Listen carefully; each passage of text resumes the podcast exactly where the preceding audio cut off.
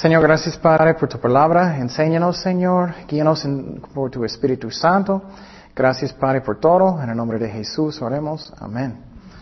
Entonces, um, estamos en Teología 8. Wow. Está pasando el tiempo rápidamente, pero ya cambié para que tenemos tres semestres cada, cada año, eh, trimestres. Y entonces estamos estudiando el Espíritu Santo y uh, ahora pastores y maestros. Empezamos en Efesios 4, 11. Dice, y él mismo constituyó a unos apóstoles, a otros profetas, a otros evangelistas, a otros pastores y maestros. Mira cómo ellos vienen juntos. Eso a mí enseña que pastores tienen que ser maestros también. Um, no puedes tener un pastor que no es un maestro. A fin de perfeccionar a los santos para la obra del ministerio, para la edificación del cuerpo de Cristo. Entonces, estamos hablando de uh, pastores. Y el tiempo pasado estábamos hablando um, qué es enseñar primeramente. Si quieres, no todas uh, personas son pastores, obviamente, pero cada persona usualmente va a enseñar. Si está en la calle, en una forma, estás enseñando a alguien. ¿Y qué es enseñar? Enseñar es hacerlo en una manera para que personas puedan entender. Entonces tú puedes ser la más elocuente persona en el mundo y chistoso y todo, pero si ellos salen y ellos son, no sirve para nada. En Nehemías 8:8 dice, y leían en el libro de la ley de Dios claramente y ponían el sentido, de modo que entendiesen la lectura. Entonces, si estás enseñando niños, es algo que tienes que hacer en una forma para que ellos puedan entender. Yo recuerdo cuando mi papá, yo pregunté a mi papá, él es muy inteligente, cuando yo era chiquito, cómo saber cómo leer un reloj. Y yo era muy chiquito, no recuerdo cuántos años, seis o algo, cinco, no sé. Yo recuerdo, él empezó así, bueno, el sol está girando alrededor de la, del universo y, la tierra está girando alrededor del sol. Y ahora, ¿Ah? no servía para nada, yo no entendí nada. Entonces, si enseñas así, no ayuda a nadie. Tenemos que enseñar en una manera que personas pueden entender. Y, si y quiero decir, es algo muy importante que aprendes cómo enseñar algo que es difícil también en una manera que es fácil. Muchos maestros, ellos cambian y no enseñan nada para que puedas entender, pero no, no aprendes nada. Eso no está bien. Isaías 28, 10. Dice, porque mandamiento tras mandamiento, mandato sobre mandato, renglón tras renglón, línea sobre línea, un poco allí, un poco allá. Entonces, esas son las palabras de Isaías, enseñando la palabra de Dios también. Entonces, esa es la razón, um, uh, enseñamos a través de toda la Biblia. Y Jesús dijo que es muy importante también que enseñamos. ¿Qué es la diferencia de enseñar, predicar o exhortar? Enseñar es como dije, para que puedas entenderlo y aplicarlo a su vida. Exhortar es, oye, tienes que hacerlo. Eso es, tienes que obedecer lo que Dios dijo. Y predicar es el Evangelio, cómo puedes entrar en el cielo. En Juan 13:13 13 dice, vosotros me llamáis maestro y señor y decís bien, porque lo soy. Pues si yo, el Señor y el Maestro, he lavado vuestros pies, vosotros también debéis lavaros los pies los unos a los otros. Entonces, ah, Jesús está diciendo que soy tu Maestro. Y Jesús estaba enseñando mucho, ustedes saben eso, es la importancia de enseñar. ¿Qué es, ¿Qué es la razón? Solamente a través de la Biblia puedes crecer en Cristo y obedecerlo. Tú puedes estudiar mucho, pero si no estás obedeciéndolo, no vale nada, ¿no? Entonces, tenemos que obedecerlo. Pero algo que muchos pastores hacen mucho, ellos están dando consejo, consejo, consejo, pero si personas no están leyendo la Biblia, no van a crecer, nunca. Posible has hablado con alguien, estás muy frustrado, es como, ¿por qué no, no cambias? ¿O porque eso está pasando? Ellos no están leyendo las Biblia, la Biblia ellos no están leyendo la Biblia o orando. Entonces, Es muy importante que enseñamos. Primero de Timoteo 3:3 dice, no dado al vino, no pendenciero, no codicioso de ganancias deshonesta, deshonestas, sino amable, aplacible, no avaro. Entonces, ¿qué está enseñando aquí? Está enseñando que es alguien que no pelea mucho, que no pelea mucho. Estamos haciendo un chiquito resumen del tiempo pasado. Entonces, ah, um, algunas personas siempre están peleando. Y si eres un pastor o cualquier cristiano, no debemos ser así. Y tenemos que tener un corazón, no voy a aceptar maldad a veces. Y si eres un pastor, muchas veces. Puedo decirte personalmente, es como es. Necesitas aceptar mucha maldad muchas veces. ¿Qué es la razón? Porque las ovejas no entienden. Y si eres tú, tú vas a decir, hey, ya, cállate. o algo así, pero si alguien mira al pastor o alguien, cualquier cristiano no debe, pero aún más para un pastor, porque personas no van a entender.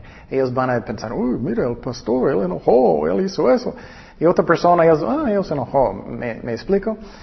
Cualquier cristiano es muy importante, pero especialmente para un pastor. Proverbios 26, 21 dice, el carbón para brasas y la leña para el fuego y el hombre rencioso para encender contienda. Algunas personas pelean mucho y tenemos que tener cuidado que ellos no son nuestros mejores amigos o algo. Porque puedes meter en problemas y puedes copiar sus, maneras de vivir. Um, entonces, es como dije, si eres un pastor, cualquier cristiano, muchas veces tenemos que aceptar maldad. ¿Qué es la razón? Es porque personas no entienden. Ellos no entienden y tenemos que aceptarlo. Claro, a veces necesitamos hablar con personas y arreglan cosas. No estoy diciendo que no, pero a veces sí necesitamos. Y, por ejemplo, muchas veces personas hablan mal de, personas en un ministerio o un pastor. Bueno, el pastor no cada rato no puede estar arriba. Oh, ellos hicieron eso y ellos, y ellos dijeron eso y ellos hicieron eso. Eso sería ridículo. ¿Me explico? Y tienes que tener un corazón que oh, voy a aceptar maldad. Y cristianos necesitamos hacer eso a veces también. A veces mucho. Es lo que uh, Jesús era su ejemplo también. Dice en Mateo 5:39, pero yo os digo, no resistáis al que es malo, antes a cualquiera que te hiera en la mejilla derecha, vuélvete también a otra. Entonces, claro, a veces necesitamos defendernos. Si alguien mete en su casa, tú no vas a decir, oh, aquí está mi otro mejilla. vas a defender su familia. Pero estoy diciendo en el ministerio diariamente. Por ejemplo, lo que puede pasar es alguien viene a la iglesia y están gritándote. Muchas veces tenemos que aceptarlo y hablar bien con ellos, con amor. Y es como es. Y si no haces eso, personas no entienden y no es un buen ejemplo. Y Jesús era así. ¿Cuánta maldad ellos hicieron a él? Mucho, ¿no? Pero él, él nunca, única vez en la Biblia que miré que él era muy fuerte con la gente era con los fariseos religiosos arrogantes, solamente con ellos. Entonces, dice en, Mateo 12, 19, no contenderá, ni vocerá, ni nadie oirá en las calles su voz. Entonces, dice que el Mesías, aunque él tenía todo poder, que él no estaba peleando con la gente. ¿Puedes imaginar si Jesús era así? Pero ustedes hicieron eso. o enoja mucho, está golpeando o, chismeando o, los fariseos están haciendo eso. Eso es mal ejemplo, no debemos hacer eso. Cualquier cristiano, pero especialmente pastores. Ok, entonces seguimos. ¿Qué dice más en versículo 3? Um, dice, no dado al vino, no pendenciero, no codicioso. Entonces estamos hablando aquí que no debemos codiciar varias cosas. Y quiero fijar específicamente y primeramente en el dinero, en el dinero. No debemos codiciar dinero. Otra vez, cualquier cristiano, pero especialmente alguien que es un pastor.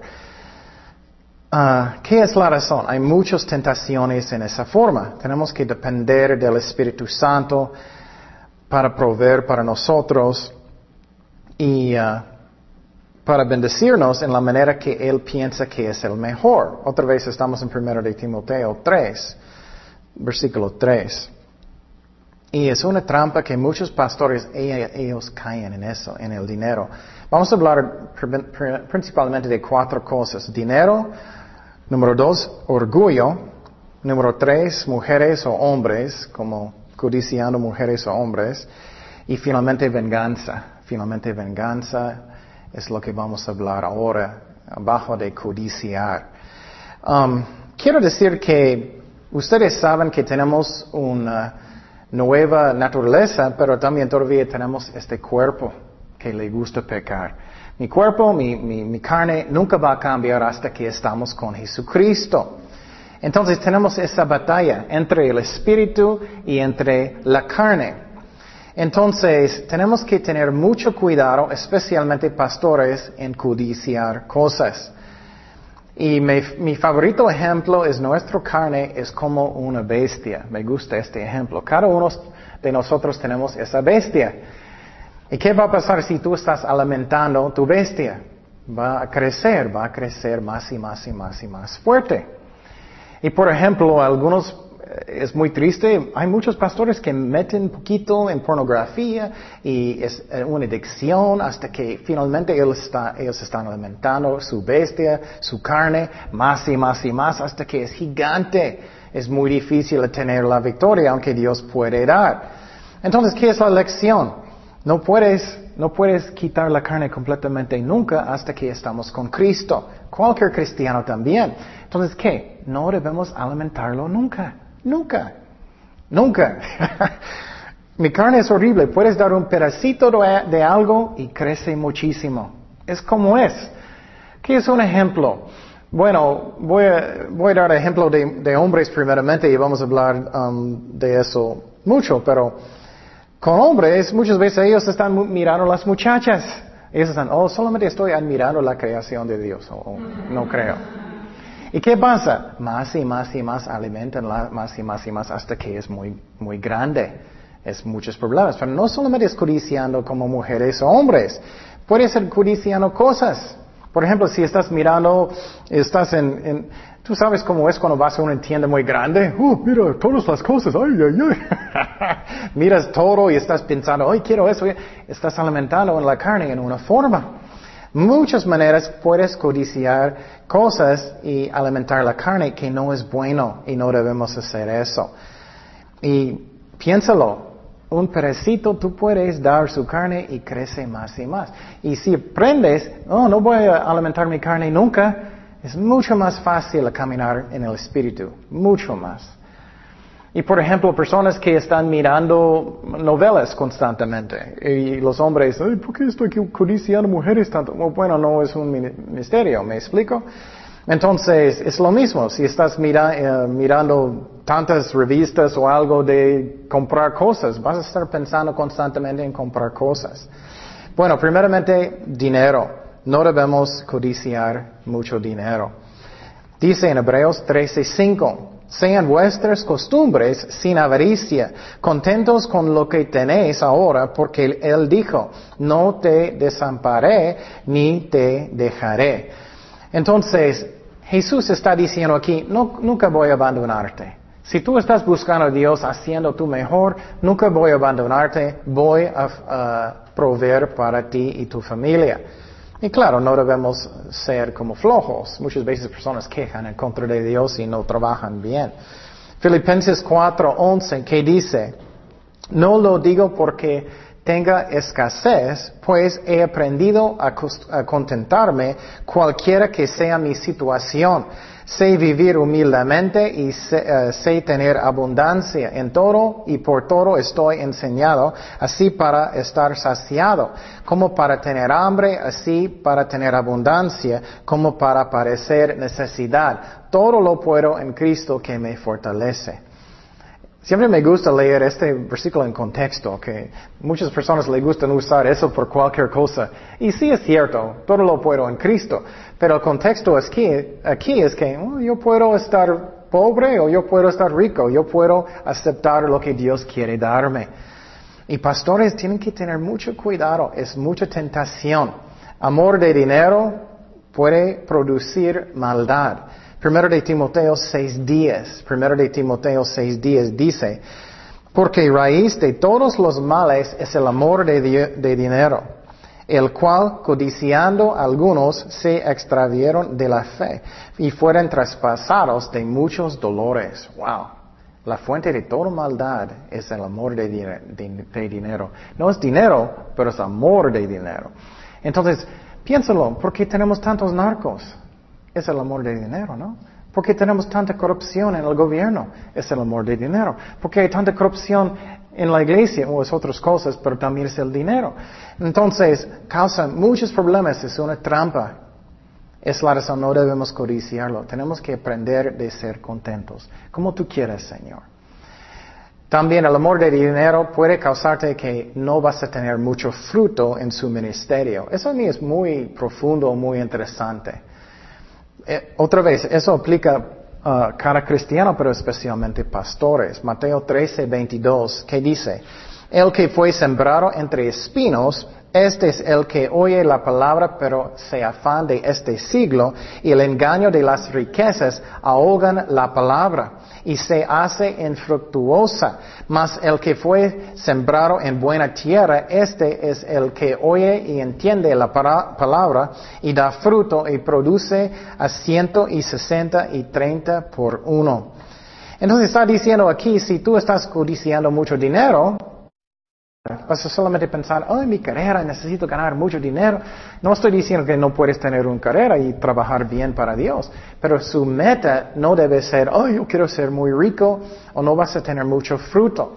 Eso pasa con muchos cristianos. Hoy quiero tener mucho dinero y ya no tengo tiempo para la iglesia, no tengo tiempo para orar, no tengo tiempo para mi familia, no tengo tiempo para nada.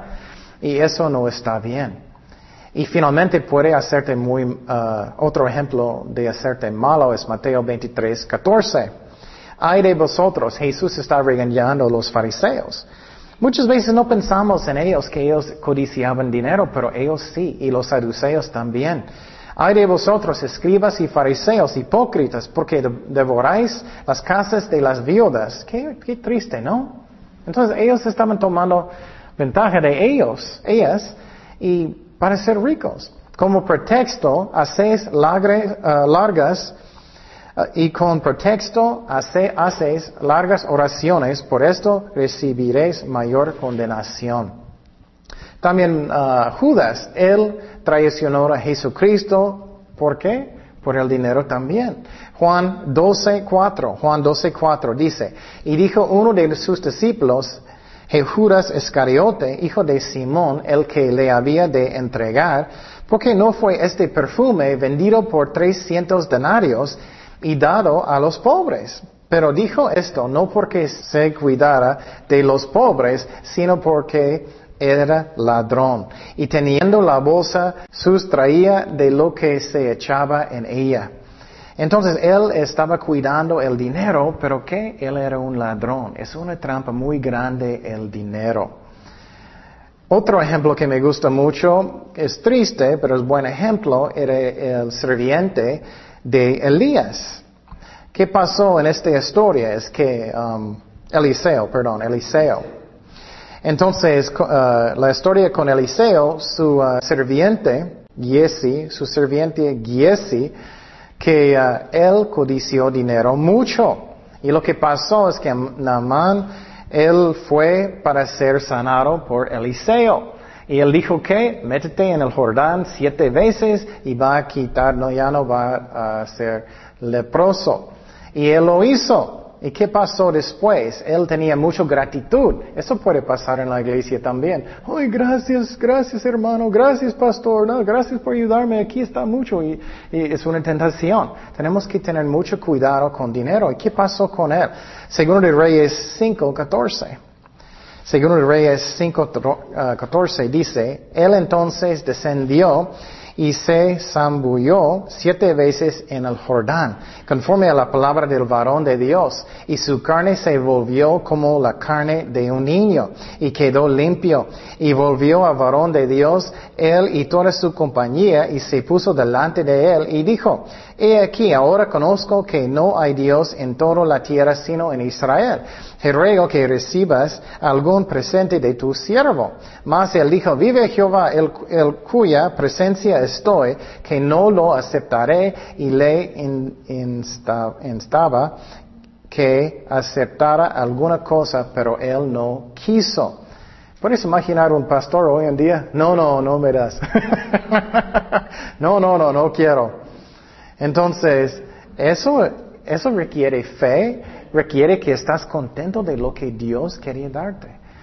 Eso es muy difícil a veces. Señor, ok, sí, eso, estoy haciéndome mejor, no soy flojo, no estoy diciendo tu excusa es para ser flojo, pero si tú estás haciendo su mejor, ok Señor, si tú quieres que solamente voy a tener eso, gloria a Dios. Es muy importante que aprendamos eso. Seguimos en 2 Reyes 5.20, ¿qué pasó? Entonces, Giesi, criado de Eliseo, el varón de Dios, dijo entre sí, He aquí mi Señor estorbó a este uh, sirio, Naamán, no tomando de su mano las cosas que uh, había traído. Vive Jehová, que uh, correré yo tras él y tomaré de él alguna cosa. Y siguió Giesi a Naamán, y cuando vio Naamán que venía corriendo tras él se bajó del carro para recibirle y dijo, ¿va todo bien? Y él dijo, bien, mi Señor me envía a decirte, él está mintiendo mucho. He aquí vinieron a mí en esa hora del monte de Efraín dos jóvenes de los hijos de los profetas. Él está inventando todo. Quiero decir que algo que para mí para descubrir es cómo personas pueden ser mentirosos. Eh, no estoy diciendo que soy perfecto, pero no soy un mentiroso persona. Y me asusté muchas veces de ver personas, cómo personas pueden inventar todo y mentir de todo. Y él está haciendo eso. Mira lo que dice. Dijo, oh, te ruego que les des un talento de plata y dos vestidos nuevos. Dijo Naamán, te ruego que tomes dos talentos y le insistió y ató dos talentos, talentos de plata de dos bolsas y dos vestidos nuevos y lo puso todo en cuestas a dos de sus criados para que lo llevasen delante de él. Y así que llegó a un lugar secreto. Entonces él tenía todo el dinero, él fue a un lugar secreto. Él pensaba, ah, Dios, Dios no me miró y, ya estoy bien. Y él tomó de mano de ellos y lo guardó en la casa. Luego mandó a los hombres que se fuesen y él entró y se puso delante de su Señor. Y Eliseo le dijo, me gusta lo como él hizo. ¿De dónde vienes que así? ¿De dónde? ¿Tú estabas? Y él dijo, tu siervo no ha ido a ninguna parte. Él entonces le dijo, ¿no estaba tan bien allí mi corazón cuando el hombre volvió de su carro a recibirte? Es tiempo de tomar plata y de tomar vestidos, olivares, viñas, ovejas, bueyes, siervos y siervas. Entonces Dios mostró, él todo estaba en su corazón y dijo directamente Eliseo. Qué increíble, ¿no? Y uh, Dios es fiel. Él va a mostrar un pastor o una persona si alguien está mintiendo mucho, si es necesario. Mira, por tanto, la lepra de Naamán se te pegará a ti y a tu descendencia para siempre. Y salió de delante de él leproso, blanco como la nieve. Wow. Entonces, es muy importante que tenemos cuidado del dinero. Puede quitar el fruto de su ministerio, puede causarte de mentir mucho y hacer mucha maldad. Y otra cosa que puede pasar si tú amas el dinero mucho, puede cambiar su doctrina, puede cambiar su doctrina. Muchos ministerios pastores cambian su doctrina y dicen, oh, Dios quiere que todos son ricos. Bueno, ellos están justificando para que ellos puedan tener sus casas grandes. Oh, eh, Dios quiere que todos son sanos, todos tienen, Él quiere, soy un ejemplo de eso, ellos usan eso también mucho, soy un ejemplo que Dios quiere que somos ricos, qué triste. Y por ejemplo, el más grande iglesia en el otro lado, uh, el pastor eh, se llama Joel Osteen, no estoy de acuerdo con su doctrina ni su ministerio, en mi opinión, no es bíblico. Por ejemplo, los nombres de sus libros, y tú puedes buscarlos en las librerías, son muy populares con los cristianos también, es muy triste. Lo mejor de ti, eso es el título. ¿Tú crees que eso solamente es de Dios? Lo mejor de ti. No. Su mejor vida ahora. Otro libro. Otro. Este es tu momento. es puro carne. ¿Y qué pasa? La iglesia trae mucha carne. Muchas personas que quieren, ay, quiero todo lo que quiero. Y él es muy sabio. Él dice, oh, pero tienes que dar poquito a, los pobres. Es una forma de justificar. Puede cambiar su doctrina si estás codiciando dinero. Es algo muy importante que aprendemos de somos contentos de lo que Dios quiere darnos. Ok, otra uh, cosa de codiciar es orgullo. Codiciar, no codiciar orgullo. Otro problema de codiciar es orgullo. Tú puedes codiciar ser um, famoso, amado, respetado, eso, codiciar ser amado. Es una forma de orgullo. Y muchas personas caen en eso, pastores especialmente, pero personas en el mundo también. Si tienes un buen trabajo, puedes pensar que tú eres mejor que otras personas. Y uh, muchos pastores solamente les gustan estar enfrente de la gente. Para mí, sinceramente, no me gusta estar enfrente de la gente. Yo prefiero sentar en la esquina detrás de todos. A mí siempre sentí eh, detrás de toda la iglesia como escondido, es como mi personalidad. Espero que no cambie porque yo no quiero. muchos pastores, ellos les gustan la atención y les gustan que personas le miren y todo. Y, y oh, todos me, me admiran y todos piensan que soy bueno y eso. Es una tentación muy grande. Y muchos quieren, sí, Showtime. Y muchos quieren ser popular como la escuela. Es, es una necesidad emocional que algunas personas buscan en esa forma y es muy malo. Los fariseos hicieron eso mucho. Mateo 23, 5. Mateo 23, 5 dice, antes hacen todas sus obras para ser vistos um, por los hombres, pues ensanchan sus filacterías y extienden los flecos de sus mantos. Ellos hicieron mucho, ¿no? Todo lo que ellos pueden para atraer la atención. Uh, soy muy santo. Y llaman a los primeros asientos en las cenas, uh, los importantes, y las primeras sillas en las sinagogas, y salutaciones en las plazas. Mira, Jesús mira eso. Y los que los, los hombres los llaman rabí, rabí, o pastor, pastor. Esa es la razón también yo digo, personas pueden llamarme Ken o pueden llamarme pastor, no me importa, como Dios pone en su corazón.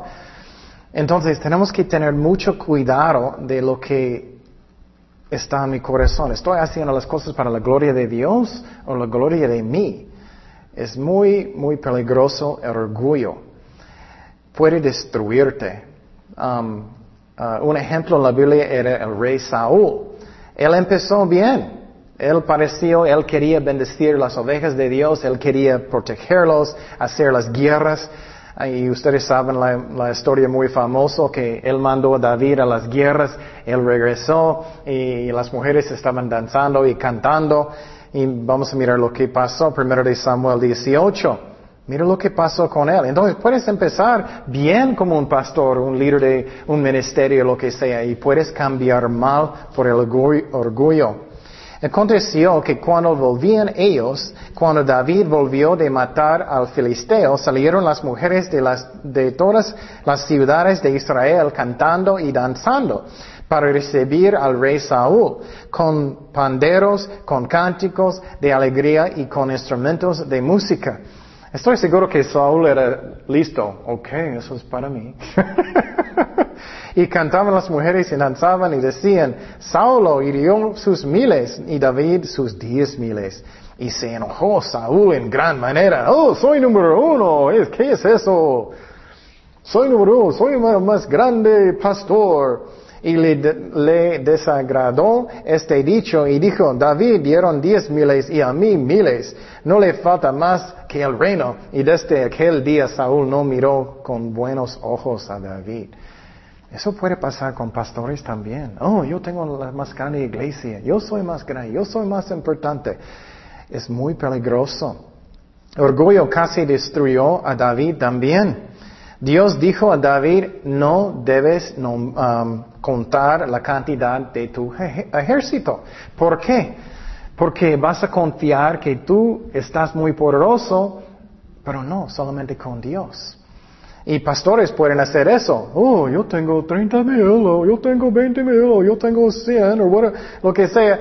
Tenemos que tener mucho cuidado de lo que decimos. Según uh, Samuel 24, 10, él contó el ejército, dice, Después que David hubo censado al pueblo, le pesó en su corazón y dijo David a Jehová, yo he pecado gravemente por haber hecho esto, mas ahora, oh Jehová, te ruego que quites el, ah, el pecado de tu siervo, porque yo he hecho muy neciamente.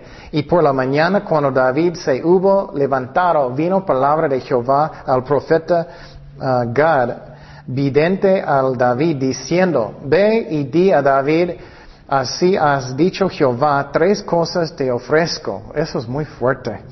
Y se lo hizo saber y le dijo, ¿quieres que te vengan siete años de hambre en tu tierra? Él tiene que escoger. O que huyas tres, veces, ah, tres meses delante de tus enemigos y que ellos te persiguen o que tres días haya peste en tu tierra. Piensa ahora y mira que responderé al que me ha enviado. Wow, qué increíble, ¿no? Entonces, el orgullo es muy peligroso. Ay, es posible Dios va a empezar a usarte más y más en el ministerio. Cualquier ministerio, pero especialmente un pastor, puede llegar el orgullo. Oh, tengo mil personas o lo que sea. Es peligroso. ¿Quién está haciendo la obra? Solamente Dios y vamos a hablar de eso. Otro ejemplo que me gusta mucho, peligro de, líderes y pastores con orgullo, es, no puedo decir su nombre, es Nebuchadnezzar. puede, decir Nebu. Entonces, Nebu, él estaba mirando todo su reino. Él estaba caminando, mirando todo. Y él está pensando en su corazón, ah, yo hice todo eso, yo soy el eh, jefe de todo, yo soy el creador de eso, pero Dios escuchó. Daniel 4:30, Daniel 4:30 dice, habló el rey y dijo, no es esta la gran Babilonia que yo edifiqué para casa real con la fuerza de mi poder. Dios no le gustó eso. Y aunque personas no dicen, a veces eso pasa. Y es muy importante que entendamos, vamos a hablar de eso, que estamos por el reino de Dios, no por mi reino. Muchas veces personas se enojan. Oh, eso es mi ministerio, eso es mi, uh, mi, uh, uh, mi grupo de alabanzas y esa persona puede cantar mejor que yo, entonces no voy a dejarlos cantar. Y eso está mal. Tenemos que, estar, que estamos pensando en el reino de Dios, no mi reino, no solamente mi iglesia, no solamente mis cosas. Y una prueba es si tú puedes estar feliz y Dios está bendiciendo otro ministerio. Es como gracias a Dios que Dios está bendiciendo a ellos, que muchos están aceptando al Señor. Gracias a Dios. Entonces, seguimos. No es esta la gran Babilonia que yo edifique para casa real con la fuerza de mi poder y para gloria de mi majestad. Aún estaba la palabra en la boca del rey cuando vino una voz del cielo a ti, se te, te dice, rey Nabu, el reino ha sido quitado de ti y de entre los hombres te arrojarán. Y con las bestias del campo será tu habitación. Y como los bueyes te apacentarán y siete tiempos pasarán sobre ti hasta que reconozcas que el Altísimo tiene el dominio en el reino de los hombres y lo da a quien él quiere. Qué fuerte, ¿no? Y él comió zacate por siete años hasta que él arrepintió. Entonces es muy importante que tenemos cuidado de orgullo porque puede llegar con pastores especialmente, pero cualquier ministerio. Si estás cantando, si estás sirviendo, si estás predicando, si tienes buen trabajo, lo que sea, Tenemos que tener mucho cuidado de orgullo. ¿Cómo? Eso es muy importante. ¿Cómo yo no puedo caer en eso? Número uno, número uno, es muy para mí personalmente eso es lo que hago yo. Cuando yo, si Dios va a usarme en una forma, y tú puedes sentir cuando el orgullo llega, es algo muy feo. Es como si tú sientes, uh, es como empiezas a pensar algo que hiciste algo bueno, algo, y en este instante no debes dejarlo seguir. Y tienes que pensar en, esos versículos, son muy buenos. Juan 15, 4. Primeramente, yo no puedo hacer nada sin Dios, nada sin Dios. Juan 15, 4 dice, permanecer en mí y yo en vosotros, como el pámpano puede llevar fruto por sí mismo si no permanece en la vid. Así tampoco vosotros si no permanecéis en mí y yo soy la vid, vosotros los pámpanos, sé que permanece en mí y yo en él. Este lleva mucho fruto. Porque separados de mí, ¿cuánto puedes? Nada podéis hacer, nada, absolutamente nada. Y es bueno de, uh, de, meditar en eso. Yo no puedo hacer nada sin Dios, nada. Y muchos hacen tonterías. Ellos piensan, oh, entonces no voy a trabajar mucho. No, tenemos que hacer nuestro mejor. Pero está diciendo, no podemos hacer nada sin Dios. Número dos, número dos, tenemos que pensar que nada bueno está en mí aparte de Cristo. Romanos 7, 18. Romanos 7, 18. Y yo sé que en mí, esto es, en mi carne, no mora el bien. Nada es bueno en mí aparte de Cristo. Porque el querer el bien está en mí, pero no el hacerlo. Porque no hago el que bien que quiero, porque no hago el bien que quiero, sino el mal que no quiero, eso hago. Aparte del Espíritu Santo, aparte de Dios, nada es bueno en mí. Finalmente, un buen versículo de pensar es si tú tienes un don, ¿quién te dio el don? Dios. Primero de Corintios 4, 7. Dice, porque ¿quién te distingue? ¿O qué tienes que no hayas recibido? Y si no lo recibiste, ¿por qué te glorías como si no lo hubieras recibido? Entonces, eh, Pablo está diciendo, ¿por qué ustedes están diciendo, oh, soy tan increíble si Dios te dio un don? No debemos hacer eso. Finalmente, para no tener orgullo, tenemos que buscar la gloria de Dios, no mi gloria. Algunas iglesias solamente están contentos si Dios está bendiciendo su iglesia y los otros no. Eso no está bien, no es competencia. Y muchas veces personas que son así olviden lo que estamos haciendo es que personas están yendo al infierno, personas están yendo a un lugar eterno, ellos nunca pueden escapar los fuegos. Y personas están pensando, uh, pero soy el más grande. es ridículo si tú piensas, personas están yendo al infierno. Mateo 5, 16 dice, así alumbre vuestra luz delante de los hombres para que vean vuestras buenas obras y glorifiquen a vuestro Padre que están en los cielos. Y quiero decir también para eso no debemos alimentar la carne. Um, Hombres, eh, vamos a hablar de codiciar mujeres también y hombres, eh, mujeres que codician hombres, bueno, hoy en día es muy triste.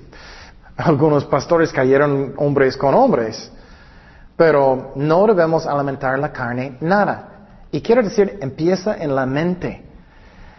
Puede pasar con el dinero también. Muchas veces personas están pensando todo el día, ay, quiero esa casa. Ay, mira esa casa grande, mire, oh, mira ese nuevo carro y estás pensando, pensando, pensando, pensando. Eso es alimentando la carne también. Y puedes levantar su carne hasta que estás pateando.